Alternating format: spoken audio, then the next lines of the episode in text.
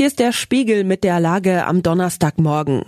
Wir beschäftigen uns heute mit der Krisenstimmung in der SPD-Fraktion.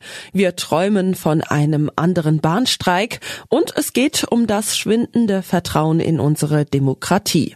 Spiegelredakteur Stefan Kutzmani hat diese Lage geschrieben. Am Mikrofon ist Michelle Paulina Kolberg. Blanke Nerven in der SPD-Fraktion. 207 Abgeordnete sitzen für die SPD im Bundestag.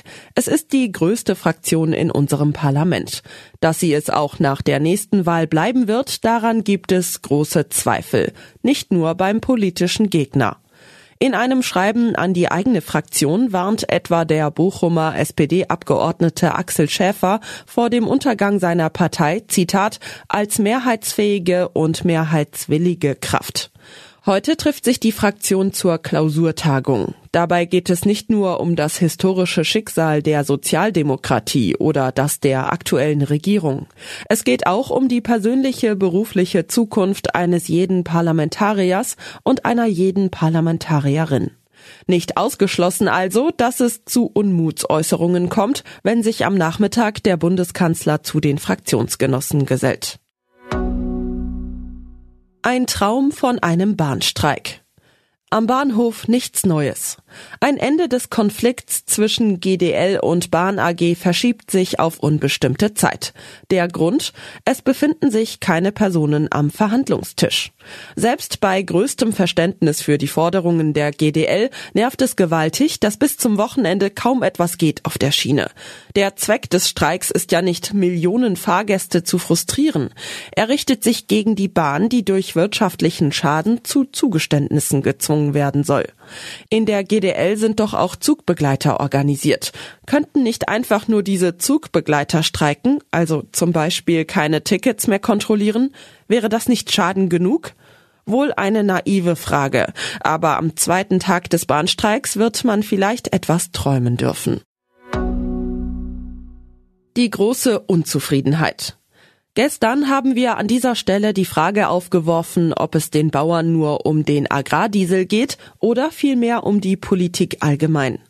Im Spiegel-Interview stellt der Soziologe Armin Nassei fest, dass sich Proteste immer häufiger nicht mehr nur gegen konkrete Entscheidungen richten. Sie drückten stattdessen Unmut aus über das Zitat politische System, von dem man nicht mehr glaubt, dass es die richtigen Lösungen finden kann. Oft werde erst Wut geschürt und dann als politisches Mittel genutzt. Nasehi kritisiert, dass sich nicht nur die AfD dieser Strategie bediene. Andere Parteien würden ihrem Beispiel folgen, etwa die Union mit ihrem Kulturkampf gegen das Gendern oder der bayerische Volkstribun Hubert Aiwanger von den Freien Wählern, der der demokratisch gewählten Ampelkoalition vorwirft, ihre Politik sei, Zitat, undemokratisch. Zu viele ließen sich derzeit den Ton von den Rechtsradikalen vorgeben. Nasehis Analyse ist beklemmend für alle, die sich in einer repräsentativen Demokratie ganz gut aufgehoben fühlen. Und sie wirft die Frage auf, was genau, welches System wollen eigentlich diejenigen, die jetzt vor allem wütend sind? Was sonst noch wichtig ist. Der deutsche Softwarekonzern SAP zahlt rund 222 Millionen US-Dollar an die amerikanischen Behörden. Im Gegenzug werden die Ermittlungen wegen möglicher Bestechung in sieben Ländern eingestellt. Chris Christie steigt aus dem Rennen um die Präsidentschaftskandidatur der Republikaner aus. Der frühere Gouverneur von New Jersey hofft nun, dass aussichtsreichere Konkurrenten eine erneute Kandidatur von Donald Trump verhindern können. Die Bundeswehr braucht tausende neue Soldaten. Verteidigungsminister Pistorius möchte daher die Wehrpflicht zurück.